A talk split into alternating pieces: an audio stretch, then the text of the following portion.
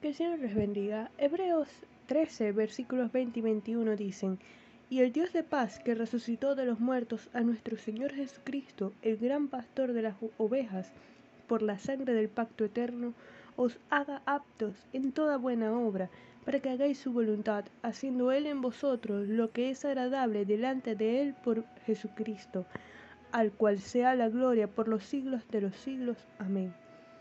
El autor del libro a los Hebreos culmina la carta con una hermosa oración, deseando que el Dios de paz.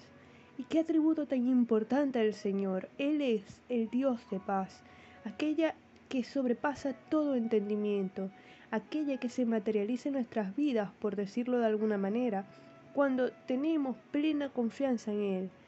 Tal vez los destinatarios hubiesen esperado que se les hablase del Dios Todopoderoso, que de hecho sí lo es, pero el autor inspirado por el Espíritu habla de la paz, porque en medio de las tribulaciones, de la persecución, la necesidad, la enfermedad, aún en medio de la pandemia y el confinamiento, nuestro Dios es el Dios de paz.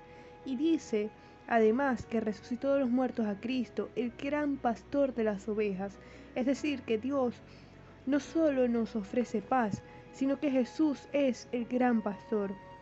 Y esta cualidad tiene que ver no solo con guiar e instruir, sino con el cuidado amoroso de cada una de sus ovejas por las que dio su vida en sacrificio, derramó su sangre para satisfacer la justicia divina por amor a nosotros, y siendo el Cordero perfecto, venció la muerte y resucitó al tercer día. Y el autor pide que el Dios de paz, el gran pastor, os haga aptos en toda buena obra, para que hagáis su voluntad, es decir, para cumplir su propósito divino en nuestras vidas, haciendo Él en nosotros lo que es agradable. Y lo que es agradable ante los ojos de Dios es que vivamos en obediencia y santidad, en adoración ante su presencia, que seamos perfeccionados en Él a través de la obra del Espíritu Santo en nuestra vida, que en la cotidianidad del día a día, en las múltiples actividades que tengamos que hacer, en las obligaciones familiares, laborales, ministeriales, todo lo que hagamos sea como para Dios. El Padre no está distante y nuestras circunstancias no le son ajenas. Él es el Dios de paz, de amor, de misericordia, que tiene cuidado de nosotros. Y culmina la carta en el versículo 25 de Hebreos 13, diciendo, la gracia sea con todos vosotros. Amén esa gracia inmerecida, el favor de Dios, sea con todos nosotros.